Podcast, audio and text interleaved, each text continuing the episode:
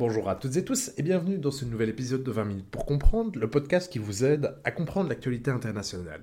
Je suis Vincent Gabriel et aujourd'hui en réalité ce n'est pas un nouvel épisode que nous vous proposons, mais plutôt une rediffusion d'un vieil épisode qui a près de deux ans, mais qui rassurez-vous reste tout à fait pertinent et qui portait, en compagnie du professeur Tony DeWild, sur le passé colonial de la Belgique. Alors cette rediffusion s'explique par l'actualité récente, à savoir la visite royale du roi Philippe en République démocratique du Congo, au cours de laquelle celui-ci a notamment réitéré ses regrets, mais n'a pas, par exemple, présenté ses excuses euh, au Congo. C'était un débat qui est notamment traité dans l'épisode d'aujourd'hui, qui vous propose donc de revenir sur l'histoire de ce passé colonial de la Belgique, ainsi que sur sa mémoire, c'est-à-dire les représentations que nourrissent à son égard une personne, une communauté, voire même une société. Bonne écoute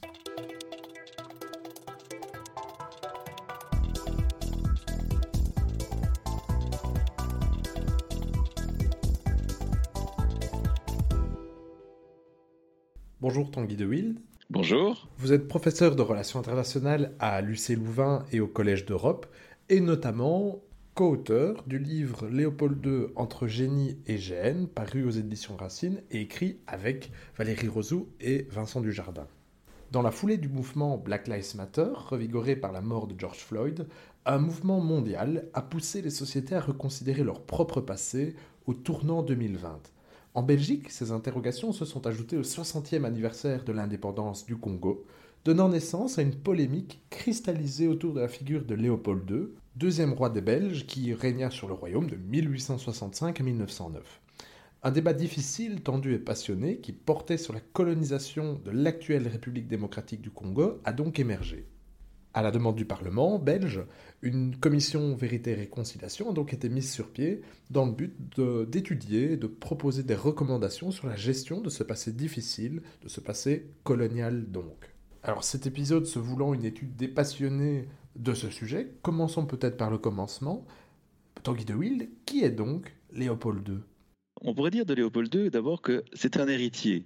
C'est important parce qu'en fait, son père, Léopold Ier, avait pu décider ou non d'être roi. Alors, euh, Léopold II, quand il, naît, il est salué par des coups de canon en se disant voilà, le, régime va se perpétuer. Et donc, toute sa jeunesse, on lui a dit ben voilà, voilà ce que tu vas faire. Tu seras roi. Et puis, on lui a dit tu vas épouser un tel parce que c'est intéressant d'avoir des bonnes relations avec l'Autriche. Et, donc, il était là euh, en train d'attendre un, métier. Il n'a pas choisi son métier, il n'a pas choisi sa femme. Et donc, c'est quelqu'un qui s'est mis à rêver, à rêver de faire autre chose que ce, ce que son destin semblait le pousser à devoir faire. Donc, c'est-à-dire à être roi d'un petit pays coincé dans cette neutralité. Plutôt que d'attendre un héritage tout cuit dans l'assiette, il s'est dit, mais il faudrait faire d'une Belgique quelque chose de plus grand. Et quand il était jeune, il va beaucoup voyager et il sera persuadé qu'il faut essayer de récupérer ce qu'on a perdu avec la séparation avec les Pays-Bas, c'est-à-dire des, débouchés commerciaux. Euh, les Indes orientales euh, néerlandaises étaient un débouché commercial et euh, une colonie du royaume des Pays-Bas. La Belgique n'en avait pas je dirais, toute sa vie, il s'est dit, mais il faut faire en sorte que la Belgique soit plus belle, plus grande, et qu'elle puisse avoir, dans l'esprit de cette, de cette deuxième partie du 19e siècle, d'abord, il pensait à des débouchés commerciaux, il ne pensait pas spécialement à une colonie, il pensait à différents points sur le globe où, qui puissent assurer le, rayonnement économique et commercial euh, de la Belgique. Et puis vint alors, euh, grâce à Stanley, la possibilité de, l'insertion dans ce qui était encore une terra largement incognita au Congo. Et donc c'est à ce moment-là que l'aventure du, Congo a commencé. À côté de cela, une fois qu'il est roi, va se dévouer entièrement à sa tâche en ayant finalement moins de pouvoir que son père. Parce que son père avait l'avantage, quand il monte sur le trône, d'avoir 40 ans, euh, d'avoir une expérience dans l'armée russe et, d'avoir un réseau monarchique qui est euh, très important à l'époque pour la diplomatie. Et donc son père, du côté de l'armée et du côté de la politique étrangère, avait beaucoup plus de pouvoir qu'une classe politique qui était en train de se mettre en place. Quand Léopold II monte sur le trône, c'est un roi constitutionnel qui connaît l'exacte étendue de ses prérogatives. Et quelles sont-elles précisément ces prérogatives? À l'époque de Léopold II, le roi règne mais ne gouverne pas, comme on le dit déjà et comme on le dit encore aujourd'hui. Donc, c'est-à-dire qu'il a un pouvoir nominal dans la Constitution, mais que tout doit se faire avec l'aval et le contre-saint ministériel. Évidemment, au XIXe siècle, les rois entrent davantage en discussion, je dirais, qu'aujourd'hui avec euh, leurs ministres. Selon la formule du, du constitutionnaliste britannique Beghout, le roi a la prérogative suivante. Il a le droit d'informer, d'être informé et de mettre en garde. Mais in fine, c'est toujours le gouvernement euh, qui décide. Et euh, par moment, il dit même au gouvernement, la décision, vous allez la prendre, je ne peux rien faire, mais je trouve que c'est une mauvaise décision. Ici, on parle évidemment de la politique intérieure ou de la politique de défense.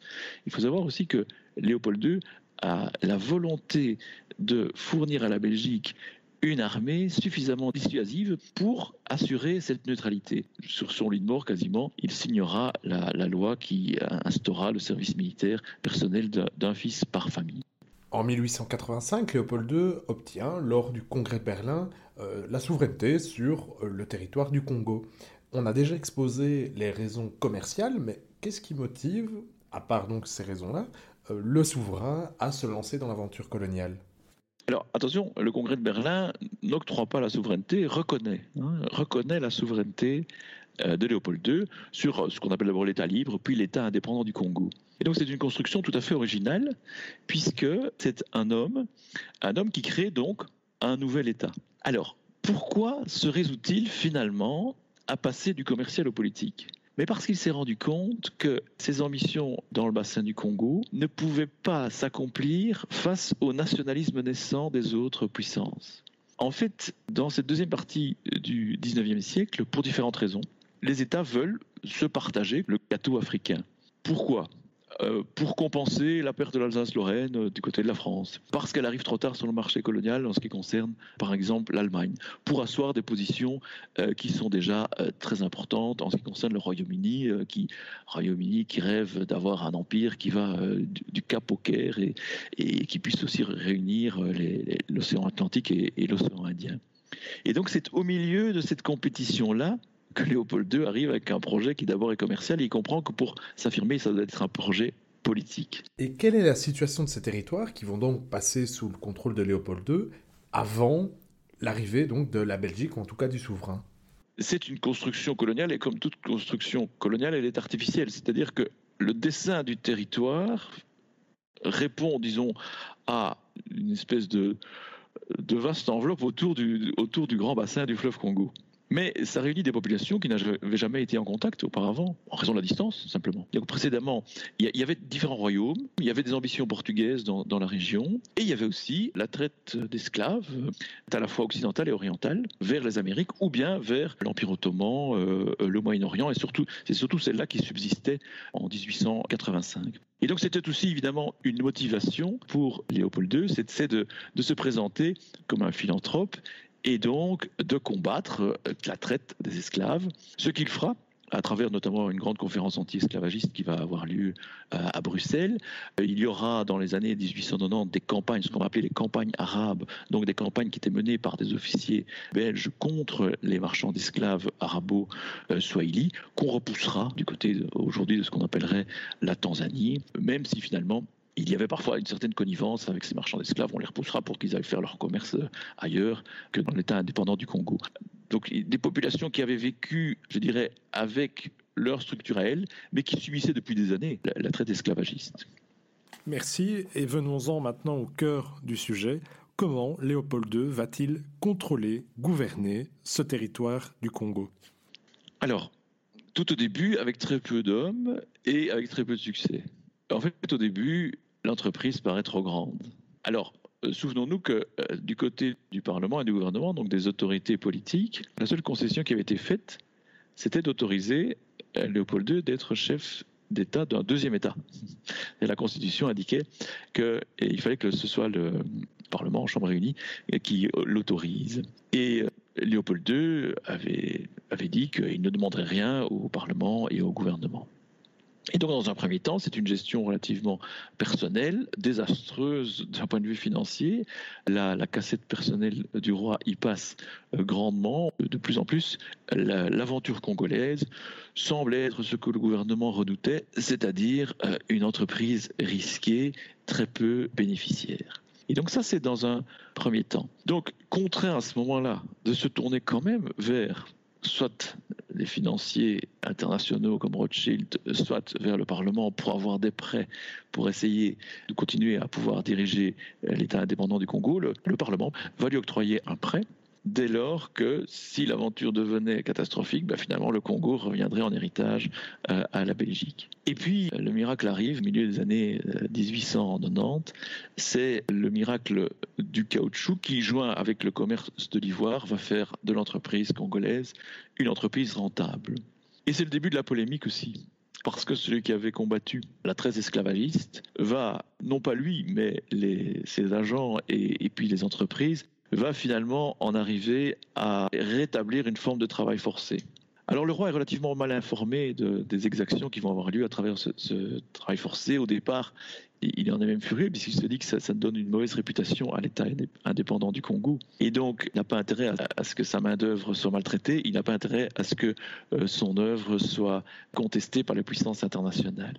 Mais de fil en aiguille, il en arrivera à croire que cette campagne internationale est menée contre lui par, les puissances.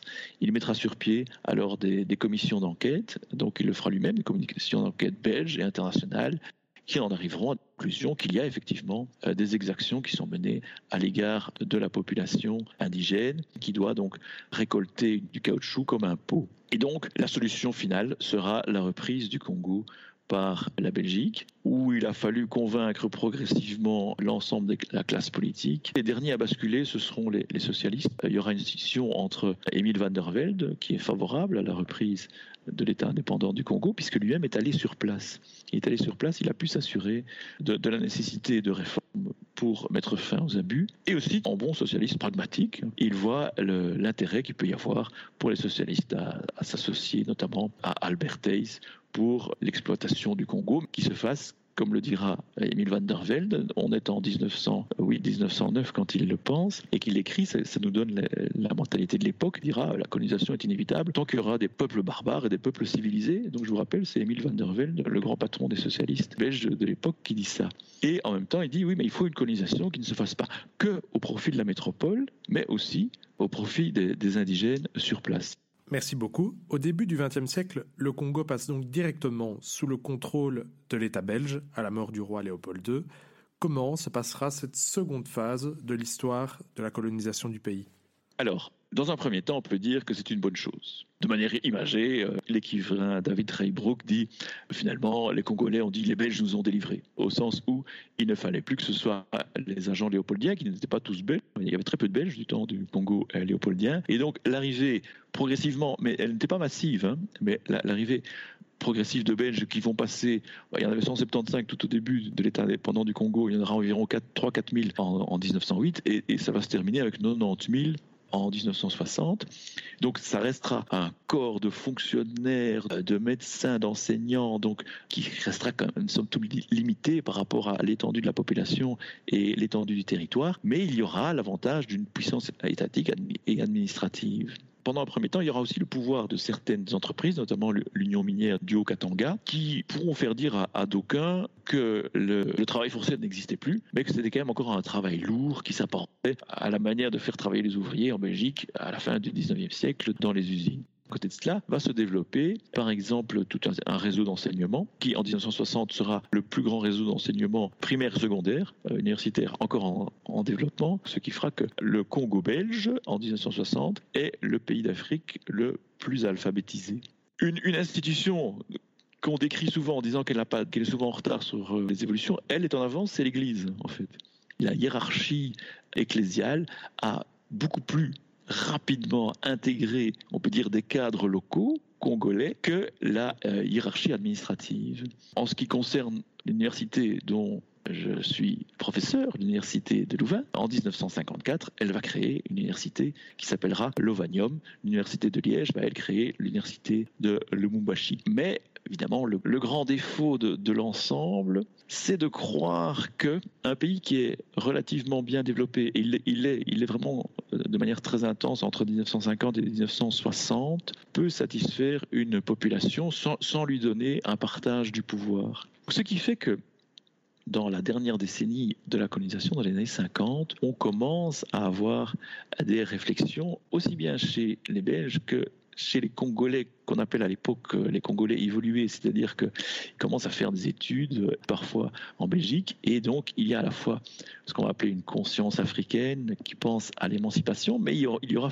le fameux plan de 30 ans en 1955 du syndicaliste belge chrétien Jeff Van Bilzen, euh, qui sera un futur fonctionnaire de la coopération développement par la suite, et qui lui prévoit un plan d'émancipation de 30 ans pour mener à l'indépendance entre 55 et 1985. À l'époque, c'est révolutionnaire, euh, mais son idée était en fait excellente, c'était de dire mais on ne peut pas donner l'indépendance que les quatre ne sont pas formés. Et donc il avait un plan avec des étapes successives et donc progressifs pour mener à euh, cette indépendance. Évidemment, ce plan, à la fois il sera mal reçu, surtout dans les milieux économiques, mais il est, aussi balayé par le vent de l'histoire et par la vague de décolonisation et l'émergence du tiers-monde, du groupe afro-asiatique, de, la conférence de Bandung, des neutres et non alignés, auxquels certains leaders africains euh, comme Kasavubu et Lumumba vont participer. Et ce qui fait que quand il y aura les premières émeutes de Léopoldville en 1959, les Congolais qui participeront à la table ronde vont demander une indépendance immédiate. Ils le demanderont pour des raisons politiques et pas tellement pour des raisons pratiques. Eh bien donc précisément, le 30 juin 1960, le Congo obtient son indépendance. Est-ce que vous pourriez revenir avec nous sur les circonstances dans lesquelles celle-ci va s'opérer? Alors, on peut dire que c'était normal que le Congo obtienne son indépendance, et c'est dommage que les modalités euh, de, ce passage à l'indépendance aient, aient, été si catastrophiques, et pour les Belges du Congo, et pour les Congolais eux-mêmes. Donc, dans le partage du pouvoir, qui avait été fait entre les Congolais, il y avait une grande oubliée, c'était l'armée. Et donc, les militaires trouvaient que leur sort après l'indépendance n'était pas enviable, et notamment du fait qu'il y avait relativement peu de cadres congolais, il y avait encore les cadres officiers belges qui continuaient à aider l'armée. C'était des adjoints, mais ils étaient toujours là. Et ce qui fait que l'armée, la force publique, va se mutiner. Et une mutinerie d'une armée, ce n'est pas beau à voir. Se mutiner, c'est prendre les armes, se rebeller contre ses officiers, les, massacrer, c'est s'emparer des casernes, s'emparer des messes officiers, s'emparer des réserves d'alcool et se mettre à boire et à commettre des exactions, vols, euh, viols et, massacres euh, gratuits.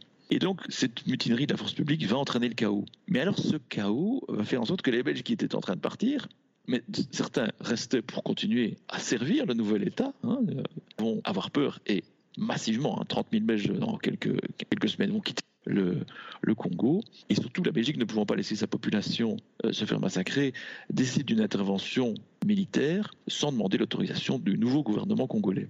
Ce qui va donc entraîner une polémique entre la Belgique et le Congo et un très grand isolement de la Belgique aux Nations Unies, où les États-Unis et euh, l'Union soviétique s'entendent sur une question, c'est sur la décolonisation. Et donc, une intervention internationale sera décidée pour euh, le Congo. Sur ces entrefaites, le chaos est accrue par la sécession katangaise, la province riche, et donc aux violences consécutives à la mutinerie de la force publique vont se succéder des violences à la fois interethniques et des, rébellions prennent, prennent les armes. Et donc on a tous les ingrédients d'un chaos qui évidemment aura plusieurs étapes qu'on ne peut pas relater ici, mais qui font du processus d'indépendance un épouvantable gâchis. In fine, donc après deux mois déjà de chaos, l'armée déjà tentera de prendre euh, le pouvoir. Et puis il y aura une succession de tentatives de stabilisation qui ne s'éteindront qu'en 1965, quand le, général Mobutu prendra le pouvoir. Il restera pendant euh, plusieurs années. Revenons à présent au présent, justement. En juin 2020, le roi de la Belgique, donc Philippe, envoyé une lettre, signé une lettre euh, à l'intention de Félix Tshisekedi, qui est le chef d'État de la République démocratique du Congo, dans laquelle le souverain expliquait ses regrets au sujet des atrocités commises par le passé par la Belgique. Selon vous, comment pourrait-on qualifier aujourd'hui l'état des relations belgo-congolaises? Alors, euh, ce sont les, les liens d'un héritage commun. Ça ne vous aura pas échappé que Félix Tshisekedi parle de la Belgique comme son deuxième Congo. Et c'est normal, puisqu'il a passé un temps fou ici, en tant qu'exilé plus ou moins volontaire, puisque son père, qui était d'abord un, cadre du régime Mobutu, est devenu un opposant à la fois de Mobutu et de Kabila. Je parle ici d'Étienne Tshisekedi. Dans la réponse de Tshisekedi, il va envoyer au roi Philippe à l'occasion de la fête nationale et il parlera, en fait, je vous le cite, hein, donc sa lettre, il dit il faut œuvrer à la consolidation des relations séculaires qui unissent pour l'éternité nos deux pays et nos deux peuples. Alors c'est un peu lyrique, c'est presque poétique, mais ça indique le caractère à la fois passionnel, émotionnel, irrationnel qu'il y a dans les relations entre la Belgique et le Congo. Soyons clairs, il n'y a plus au Congo une grande communauté belge. Mais qu'est-ce qu'il reste? Il reste une connaissance mutuelle. Soyons honnêtes, est-ce qu'on connaît bien le Ghana en Belgique? Est-ce qu'on connaît bien euh, le Botswana ou le Nigeria? Non. On connaît bien le Congo. On connaît bien le Congo parce qu'on a eu l'habitude à la fois de, de travailler ensemble et parce qu'il y a aussi une porosité des, populations. Hein. Il y a énormément de belgo-congolais. On n'ose plus utiliser ce terme, mais on a eu pendant longtemps des relations privilégiées qu'on pourrait euh, retrouver. Certains Congolais nous disent ne regardez pas en permanence le passé, c'est une démarche d'antiquaire. Regardez l'avenir. Et, dans l'avenir, effectivement, on pourrait imaginer que, sans aucune discrimination, mais avec une espèce de, de privilège dû à l'histoire, à l'héritage euh, qu'on veut faire fructifier, bien que les relations en matière de coopération développement à l'égard du Congo, du Rwanda et du Burundi, ne l'oublions pas non plus, demeurent des relations, je dirais, prioritaires sans être exclusives. Et c'est comme ça qu'on peut assurer, en quelque sorte, la part d'héritage. Comme tout héritage, il faut l'analyser, hein. il, faut, il faut accepter l'héritage sous bénéfice euh, d'inventaire. Euh, et c'est pour ça que je trouve que c'était une excellente idée de la part de du président de la Chambre à l'époque, Patrick De Waal, de mettre sur pied une commission vérité et réconciliation, mais qui ne s'appelle plus comme cela malheureusement, mais, mais qui pour moi avait, avait tout son sens, parce que vérité, oui, c'est vérité, c'est mettre fin à tous les fantasmes tous les fantasmes sur Léopold II, sur le Congo, euh, et, ils sont nombreux. C'est bien de revenir à la vérité, à la vérité brute. Et donc, Léopold II, on peut dire, c'est, il doit être étudié comme Napoléon et Churchill. Hein. Il est en même temps ceci et cela. En même temps, le roi était visionnaire euh, concernant les questions militaires en Belgique. En même temps, le roi qui s'insère avec une certaine audace dans une compétition qui doit se comprendre dans les cadres du 19e siècle, qui est une euh, compétition coloniale. Et il est en même temps celui qui aurait pu être plus attentif à mettre plus rapidement fin autour du travail forcé. Le rapport à l'histoire ne doit pas être un rapport manichéen. Ça, doit être un rapport de compréhension de toute la complexité du personnage restitué dans l'époque. Si on ne comprend pas que Léopold II arrive dans un État libéral bourgeois où il n'y a pas de suffrage universel tel qu'on l'entend aujourd'hui, et encore moins pour les femmes par exemple, eh, on ne comprend pas cette époque-là. Précisément, est-ce que vous pourriez nous proposer quelques ouvrages afin de replacer l'homme et sa période dans toute leur complexité? Alors évidemment, j'en ai beaucoup, mais comme toujours, il faut faire des choix. Alors, euh, je dirais que sur le Congo, il y a une collection d'articles qui est assez bonne, qui a été faite par le professeur Jean Stengers et qui s'appelle Congo, mythe et réalité ça explique très bien la création de l'État indépendant du Congo, mais ça explique aussi l'indépendance du Congo. Alors avec nos collègues, euh, mes collègues Vincent Dujardin et Valérie Rosou, nous avons dirigé un ouvrage sur Léopold II entre génie et gêne, donc entre celui qui était célébré comme un génie visionnaire pour différentes raisons et la gêne par rapport, euh, par rapport au processus général de colonisation, par rapport aux, exactions euh, qui avaient été fortement mises en exergue au début du siècle dans la presse internationale. C'est une tentative de compréhension de, l'œuvre coloniale et euh, en politique étrangère également de Léopold II. Bon voilà, il y en a encore d'autres. Je crois qu'il y a un, bon livre de Jean-Luc Velut euh, sur euh, Congo en, général qui est paru en 2017. Et puis de notre collègue aussi Pierre-Luc Plasman sur Léopold II. Là, là vraiment, c'est une des meilleures études sur Léopold II et la violence coloniale, ce qu'il savait, ce qu'il ne savait pas, ce qu'il a fait pour, pour y mettre fin. Ça, c'est une des études les plus sérieuses et issues d'une thèse doctorat, livre de 2017 paru euh, chez Racine, donc Léopold II, potentat euh, congolais. Eh bien, merci beaucoup Tanguy de Wild et merci également à vous, chers auditeurs. Bonne fin de journée.